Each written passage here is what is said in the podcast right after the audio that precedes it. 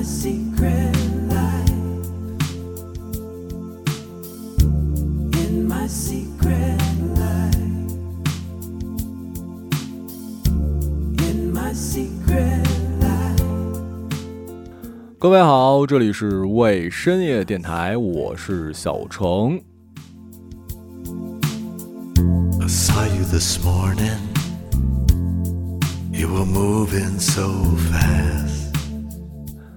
然后继我们的王子之后，为深夜电台迎来了第二位。哎，我不知道是不是第二位啊，因为慧莹的那期节目也是一个叫葛某位老师吧。不好意思啊，你们也知道我是 我们俩是不怎么听对方节目的。如果那个并不是采访的话，那就是迎来了我们为深夜电台的第二位艺人啊。这位艺人呢，呃，可以说是不不不不，等会儿我打断一下，我是音乐人，不是艺人。啊，对啊，音乐人，对对对对，王子曾经是，哎，那王子也是从音乐人变成艺人，你就没有当艺人的想法吗？我暂时还没有呢。啊，好吧，那就请来了一位音乐人，然后这位音乐人呢，也是跟杜大发有关系的，嗯，我的朋友圈也就这么窄，然后认识的也就是杜大发身边的朋友，呃，李大可是吗？对，是的，你把我忘了吗？没有，我知道你叫李大有可为嘛，我不知道你是不是对外的大号叫李大可呀？对，其实两个都一样了，其实两个都一样。啊，行。然后我们这期呢，音乐会聊的啊，但主要可能聊聊这个抑郁相关的事儿。呃，在聊抑郁之前，咱们可以先说点正经的，呃，说说做音乐人的这个常规套路啊，这个问题。哎，我是不是没采访过你啊？采访过呀，我们上次我做客过呀，是跟发哥一哦，对，跟杜大发那次主要是聊的他还是聊的你来着？对，聊的他呀，原是主角，我是一个捧哏的。啊，对你给他做的，你给他做的制作人是吧？对啊，我给他做了两首、三三首歌的制作人。对，你是学这个音乐专业的，是流行演唱还是迷笛啊？不不不，我是学的音音乐制作这个专业，然后我俩是一个学校的，都是一个大学吉林艺术学院的。哦，你们俩是大学同学啊？不，我比他大一届，准确说我是他师哥，他是我师弟。哇塞，哎，他那时候在学校是不是特别骚啊？其实还好吧，我那会儿是这样的，我们学校分开了，我们学校我们音乐学院跟流行音乐学院是分开了。对，从我们这届开始，其实我都没见过他。然后是有一次，他们公司弄了一个马斯卡的一个专场在北京，然后我就去了，然后也看上他了，我俩简单聊一聊，哦，原来是一个学校的。然后你刚才说你们分了，跟流行演唱不一样，所以你到底音乐制作专业我还真不知道，跟迷笛还不太一样是吗？其实就是 MIDI，就是就是 MIDI 这个专业，因为我们大一讲的是简单的 MIDI 的一些基础。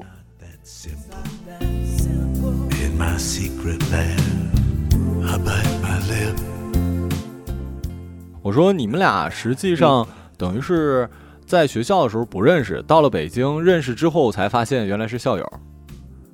对，原来是校友，而且然后他跟我那些师哥也都很熟，就例如打鼓的，对，那你从什么时候从毕业了？你比他高一届，然后毕业之后，然后就来北京了嘛？然后这个其实其实不是的，是我大三的时候就不在学校了，因为我觉得大三的时候就感觉我就想来北京，然后我就提前来到了北京。对，刚来北京之后，是因为有什么师哥或者前辈带着吗？还是最最开始的工作是没？有，是什么都没有，就是突然间就想来北京，就想来，因为那会儿我是玩摇滚的，你知道吗？就想来北京玩乐队吧，然后也玩也没玩明白，然后就开始做流行音乐了。因为我也是小时候也学音乐嘛，对吧？然后就有音乐素养还算可以，然后就可以做流行音乐。对，你们这圈儿不是还挺难进的吗？其实也不是难进吧，也是机缘巧合吧。然后机缘巧合就是在一家唱片公司做 A&R，然后收歌，然后认识我现在的一个特别好的一个大哥，然后他当时是华纳版权的 A&R，然后他签他把我签下来了，对，所以说我就也算是正式进入这个圈吧，大概在二零一二零一六年吧，对。哦，那你就其实还是运气挺好的，也没有呃在北京算是也没什么靠山，然后就进了音乐公司，然后就被签了，是吗？对，就是其实挺幸运的。我一直都觉得我都挺幸运的，所以说机会啊什么的都还挺好的。对，嗯，那你聊聊你签的比较成功的，大家知道的那些明星的，可以说一下吗？就是我那个给易烊千玺写过一首歌叫《舒适圈》，对，然后还有给鹿晗做过一些 remix，然后李斯丹妮的两首单曲，还有去年做了一张专辑，艺人叫徐秉超，对，是《青春有你》的一个选手。哦，那你这应该已经算在业内不能说小有名气，但起码还是有成绩的人了。呃，一点点成绩吧，对。哦，那你现在等于是在北京买房了还是什么的？没有啊，我租房啊，哪有钱买房啊？啊我在北京买房压力太大了。我还以为你们这种就已经可以给顶流写过歌的人，那买房不是分分钟的事儿。嗯，也不是想的可能有一点简单。其实我们工作其实预算其实也没有那么多的，因为这个行业基本都是明码标价的，你知道吗？就是可能有的资深一点的前辈可能价格会高一点，像我们正常的一些音乐人的话，可能就是明码标价，就是大概这个价格，啊对，可是杜大发，我觉得他卖一首歌挺贵的。是吗？他没有给我讲啊，因为大发的词曲签签到了我这里，你知道吗？他没有给我讲。好，我回头我问问他。嗯，啊是吗？我觉得他，哎呀，完了，暴露商业机密了呀！完了，完了，完了，完了，完了，完了，完了！今天的钟鼓楼跟以前的不一样。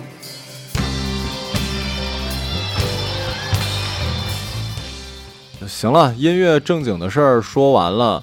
你虽然没有说像王子一样暂时没有想当艺人的想法，可是，呃，咱们之前不也聊吗？你也休息了一段时间，是吗？对我休息了大概得有，我想想啊，从过完年到现在，应该是六个月吧，半年。对，休休息了半年。为什么呀？因为我其实去年吧，去年疫情时候就回到了北京之后，就很焦虑，是个特别焦虑的一个状态。然后那那会儿呢，什么都没有，呃，就是工作特别少，然后每天就在家做饭，然后每天对着墙壁说话那种感觉。后来北京我印象特别深的是四月三十号就全城解封了，是吧？就可以出门了，然后就去医院去简单看了看，就就是轻度的抑郁，然后中度的焦虑，强重度的强迫症。对啊，这个我还真是，呃，可以聊。我们俩现在录音的时间是晚上的十一点四十多，马上就十二点了。我也是刚刚从采访现场回来。我呢，在前几期节目里面聊来着，我最近的状态非常非常不好。然后最开始，呃，我们可以就病友探讨一下病情啊。就你最初会有什么生理上的反应吗？我生理上反应倒还好，就是有的时候你知道吗？有一点像喘不上来气儿那种感觉，嗯，就感觉像窒息了一样，你知道吗？就像是，呃，特别闷，然后像我们现在每天出门戴着口罩的感觉一样，嗯就那种感觉。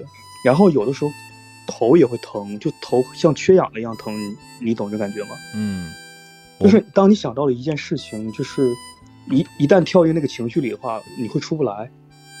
对，你知道那个对，然后身体上倒还好了，呼吸上有一些困难，但不是得新冠了啊，对，也不咳嗽什么的，就是感觉感觉我天啊，就感觉没有盼头，你知道是什么感觉吗？就感觉哦，我看不到未来了，就是感觉我明天啊，明天我要干什么呢？对，是这种感觉。是，我是先是一个手麻，然后第二天两个手麻，然后稍微缓解你是。手吗？对你继续听我说呀，然后嗯哼，呃，又过了一个礼拜吧，呃，过了一个周末其实，然后我就发现嗯我整个上半身开始麻，然后我的就是脸会麻，脸脸开始抽搐，你知道吗？离我们公司比较近的一个普通的医院，然后去那儿呢，就等于是，呃，它纯是生理上的嘛，给你做了心电图，给你做了验血什么的，看你是不是心脏有什么问题。结果检查就是心率过速那段时间，然后有点心悸，也就是说生理上，客观来讲是没有什么大问题的，因为心悸这种事儿，谁慌的时候都会有心悸嘛，或者心跳加速。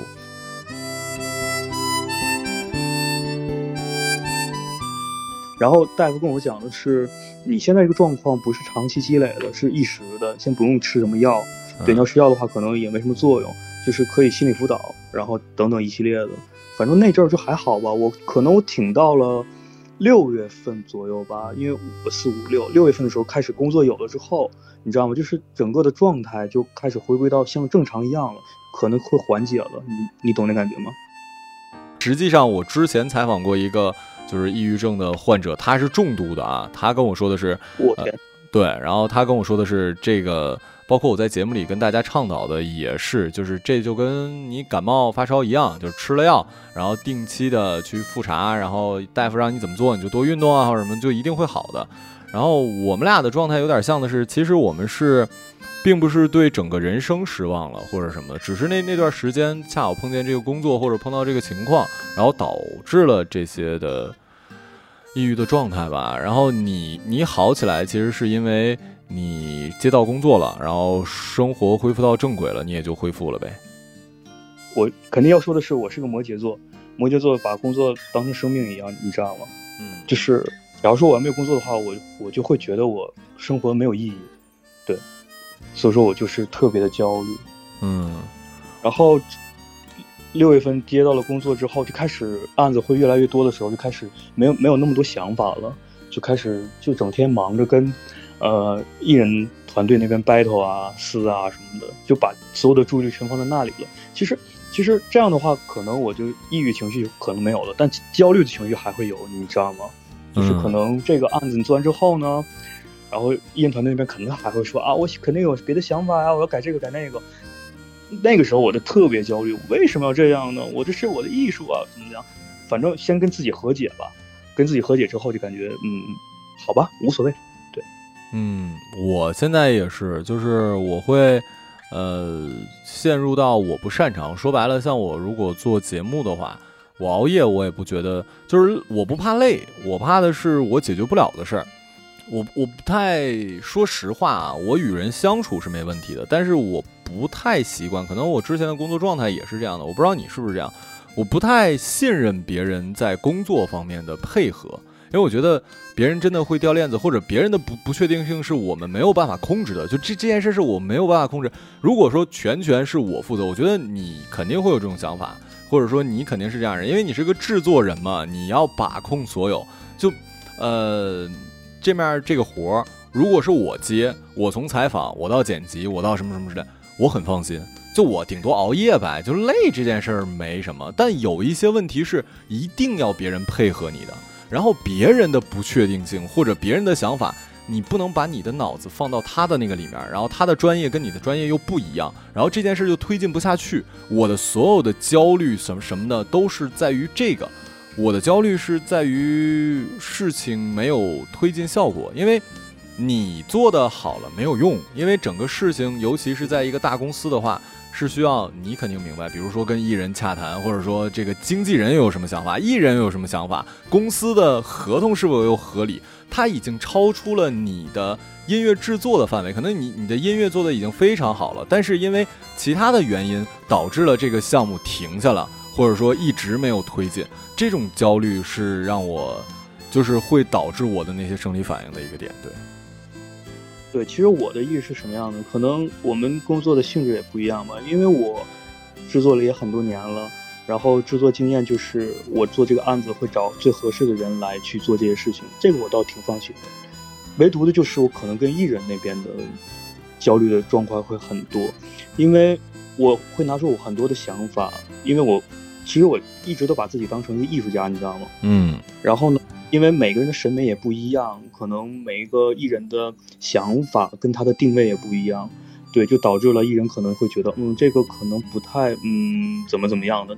这这个时候，我就会很焦虑，因为，因为我就是觉得我的东西被人推翻的感觉，你知道是什么感觉吗？明白，就是很焦虑。对，就是我把我内心所有的想法都。放在音乐里了，表达了，但艺人没有 get 到我的想法，我就会很焦虑，然后呢就很痛苦。所以说，为了生活，为了就是翻译成普通话吧，说直白点，就是为了钱嘛，对不对？我们都为了工作，为了就是生活嘛，然后就可能会嗯跟自己先和解吧，跟自己跟告诉自己，就是说这个事儿还是以工以生活为重要吧，所以说就很痛苦，一直在循环，你知道吗？就是很难会碰到跟你非常非常非常就是能契合度达到百分之一百那种的艺人。明白，尤其是这种感觉，我特别理解。就是说白了，如果说是我专业之外的事儿，我做不好，我都能理解我自己。但是我觉得这他妈是我最强的，然后我最满意的，然后你说这不行，我，我操，那那我的价值是什么呢？我说白了，我最大的价值也就是做好音乐，我的音乐品味，我对于音乐的把控，我对于电台，我认为这样提问是对的，我认为加这样的片花，加这样的话是丰富。然后可能甲方会觉得，嗯，就你你有可能，而而且是那种你加了特别多心思，可能你最用心的部分，他反而会觉得没必要，或者他觉得怎么怎么样，这种感觉太太缺了。对，就如果不说脏话，那真是太缺了。其实是这样的，就是他有想法是 OK 的，我可以跟艺人去沟通，去聊想法，然后聊明白之后我再开动。但是就怕有的一些。呃，艺人呢或者艺人团队就怕他不懂，还要硬装懂，那感觉是最让我，最让我怎么讲呢？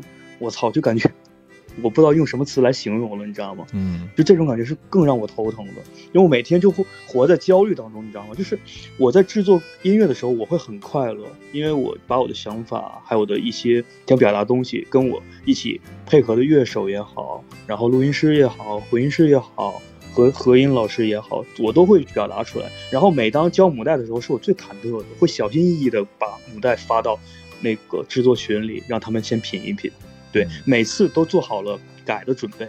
嗯，对你真的就只能说脏话，他们太傻了，你知道吗？就是这个这两个字包含了很多含义，就是对，真的很多。对，反正。还有另外一点，就是刚才我们也聊，大可比我大一岁，然后你按周岁的话，今今年已经三十周岁了。对的，三十了。嗯，我本来的定义，甚至这期的标题就是李大可和我聊一聊抑郁也好，或者我的副标题其实想的是三十岁的老北漂的生活现状。对，就你对未来会是什么样的？我觉得这是一个，嗯。很多现在还在北京，尤其还不年轻。我觉得我三十岁是一个很重要的一个点，因为我们刚毕业，你那时候是大三来的北京，我那时候等于是大四来的北京。那个时候我们一无所有，所以我们不怕失去任何东西，因为我们无可失去，顶多时间嘛。然后那个时候最多的就是时间。很巧的时候，就是我们那时候年轻来的时候。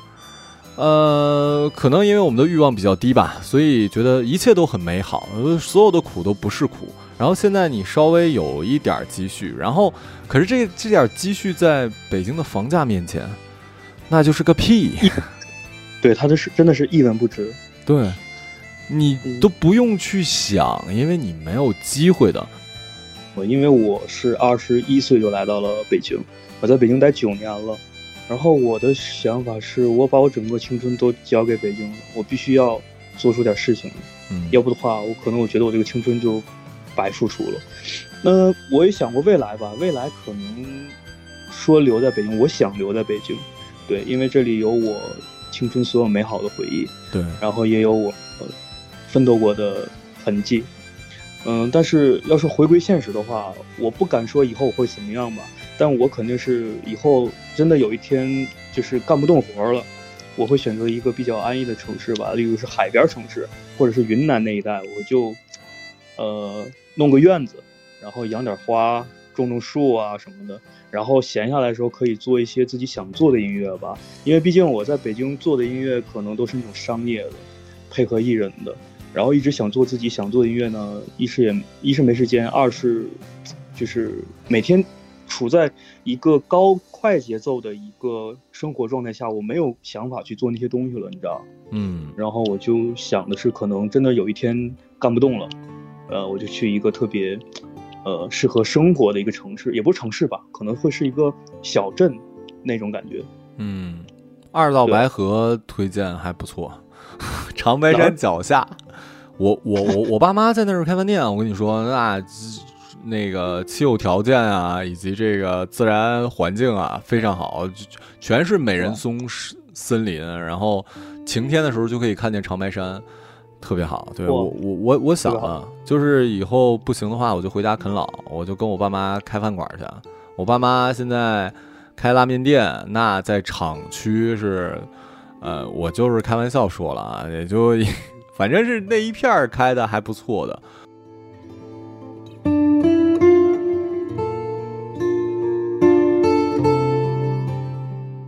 那你想的，你刚才说的那种梦想的生活是一个人吗？还是什么呀？当然是需要有另一半，因为我是这么想的，因为我刚来北京的时候，其实我已经规划好我自己的一个方向了。嗯对，其实那个时候也是小吧，但是小的话，也也给自己规划了一个小的目标吧，就前十年吧，可能我到三十一，然后想多做一些好一点的案子，或者合作一些呃知名的艺人吧。然后这个十年过去之后，我可能第二个十年前五年，我可能要，呃，可能进一家公司怎么样去做管理层，或者怎么样，就是到幕后的幕后了。对，是这种感觉。因为我觉得我到了三十二、三十三的时候，我不可能再坐在电脑前，在一页一页的、一宿一宿的编剧啊、制作啊什么的，我觉得那样很累。嗯，可能就是到幕后的幕后了。然后等后个五年呢，我可能就想回归家庭吧，因为回归家庭是这样的，我可能那个时候真的会，嗯，结婚生孩子，对吧？然后包括我前十几年对我爸妈的一些愧疚吧，因为确实我在北京待了这么久，回家次数也很少。对，所以说我想还是回归家庭那样。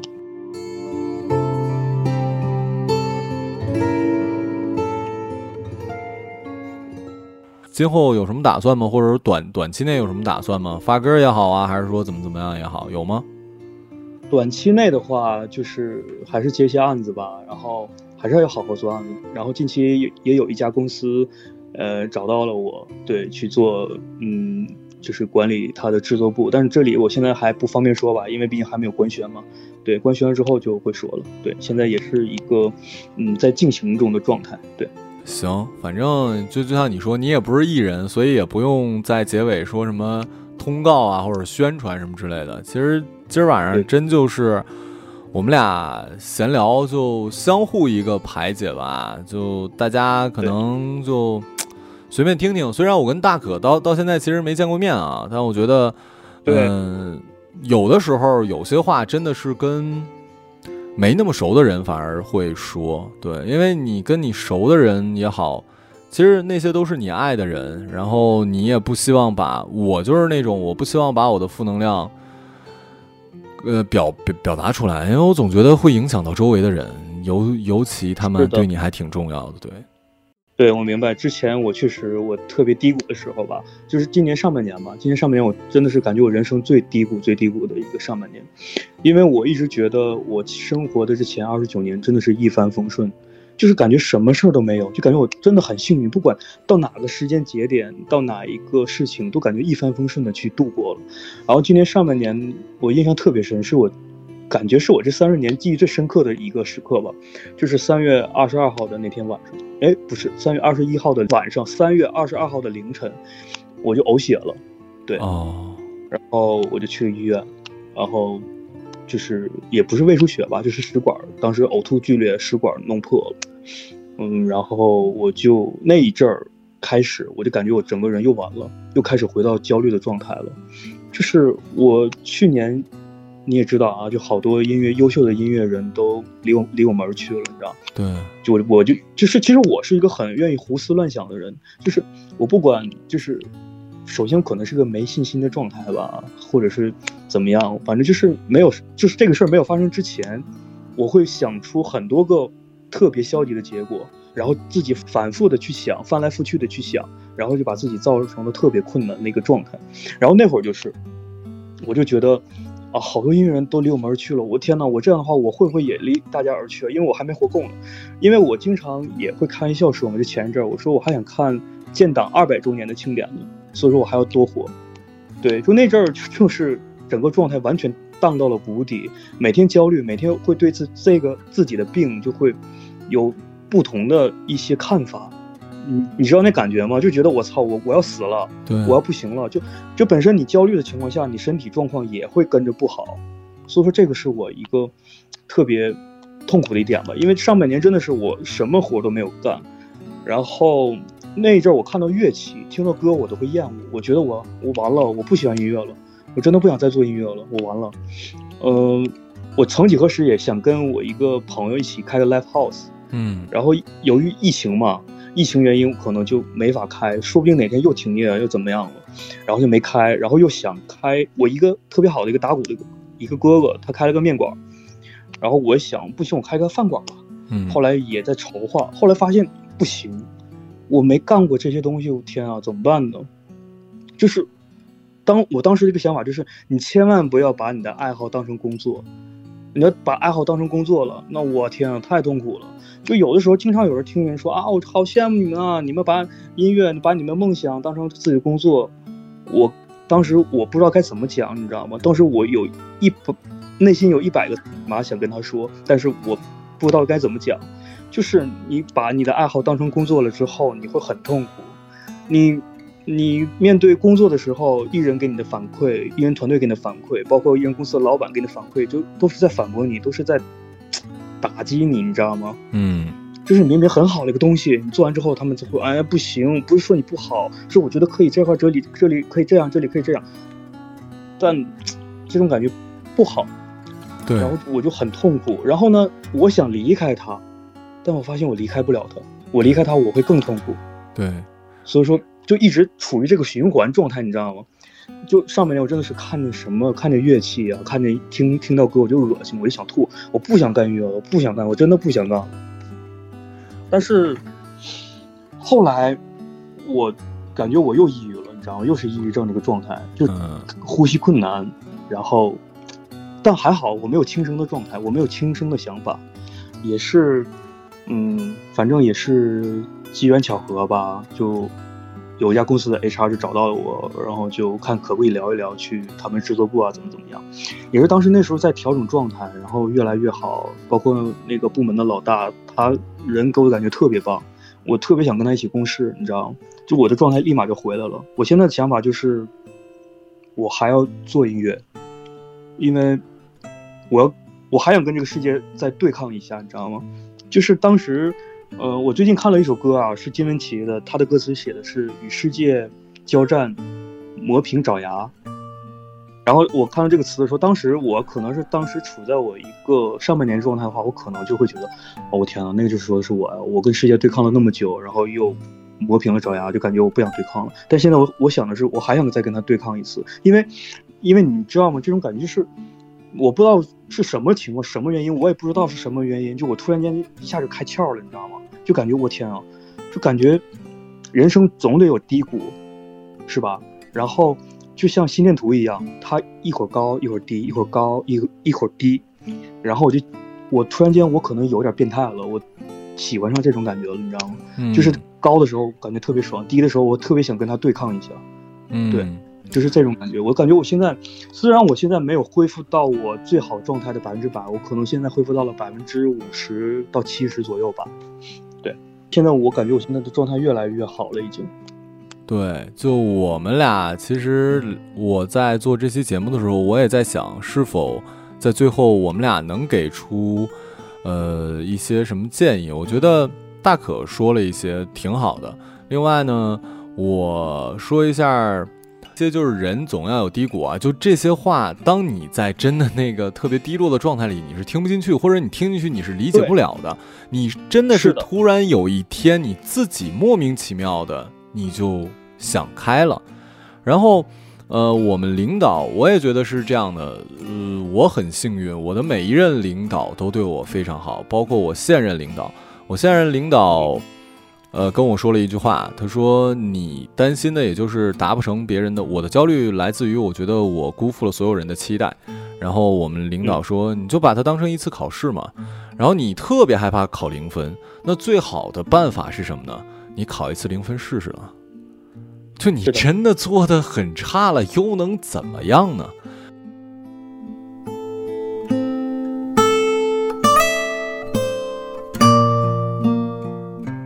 今天采访完回来的时候，遇见了一个司机大哥啊，就开车的时候，他就跟我说，他两千年就来北京了，然后现在在顺义也买了房了。他最难的时候，他没有什么文化嘛，然后他最难的时候拉砖，零下十几度，然后也穿不暖什么的，然后跟我说了一些他的经历。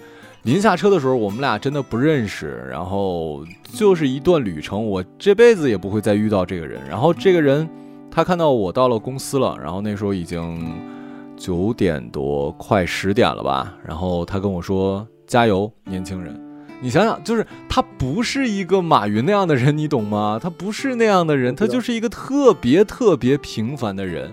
然后他他看见我，他会说：“加油，年轻人！”我觉得。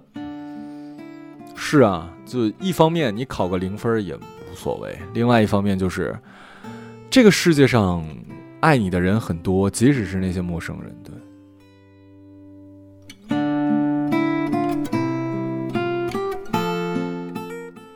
然后我也明白，就像很多有焦虑的人，其实是因为我们所谓的懂事吧，所谓的想得多，可能你没有办法跟你周围的人说，你也。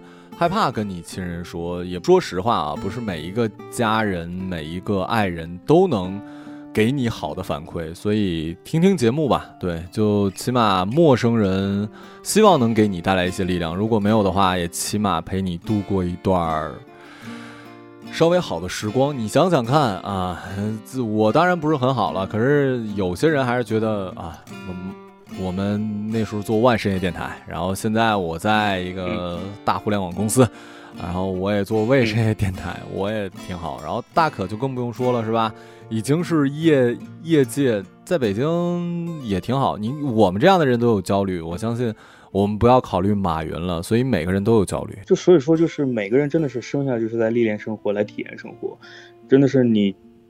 只要有一些焦虑的事儿，就证明老天在给你一次成长的机会，看你能不能抓住吧。你要抓住的话，真的是，就是每次焦虑完之后，你都会发现你内心会变得很强大，就是看以后看什么事情都变得特别简单。对对，行吧，那我觉得这期节目也差不多可以到这儿了。然后感谢各位收听，也特别感谢大可跟我聊天。我觉得这已经不算采访了，因为也没聊什么音乐的事儿，反正对相互理解。一起加油吧！好的，那我们下期节目再见，拜拜，拜拜，各位，拜拜。充满鲜花的世界到底。